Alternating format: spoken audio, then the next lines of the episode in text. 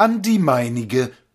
Legt man die Hand jetzt auf die Gummiwaren, erinnere, kläre dich an deine Pflicht. Das geht nicht so wie in den letzten Jahren. Du bist steril und du vermehrst dich nicht. Wohl auf, wohl an, zu Deutschlands Ruhm und Ehren. Vorbei ist nun der liebe grüner Mai. Da hilft nun nichts. Du musst etwas gebären. Einmal, vielleicht auch zweimal oder drei. Wir Deutschen sind die aller, allerersten, voran der Kronprinz als 1a-Papa, der Gallier faucht, wir haben doch die mehrsten, und hungern sie, mein Gott, sie sind doch da.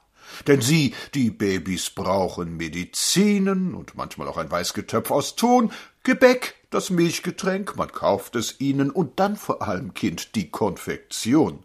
Und wer soll in des Kaisers Röcken dienen, umbrüllt von Leutnant und vom General? Stell du das her, es muss nur maskulinen Geschlechtes sein, der Schädel ist egal.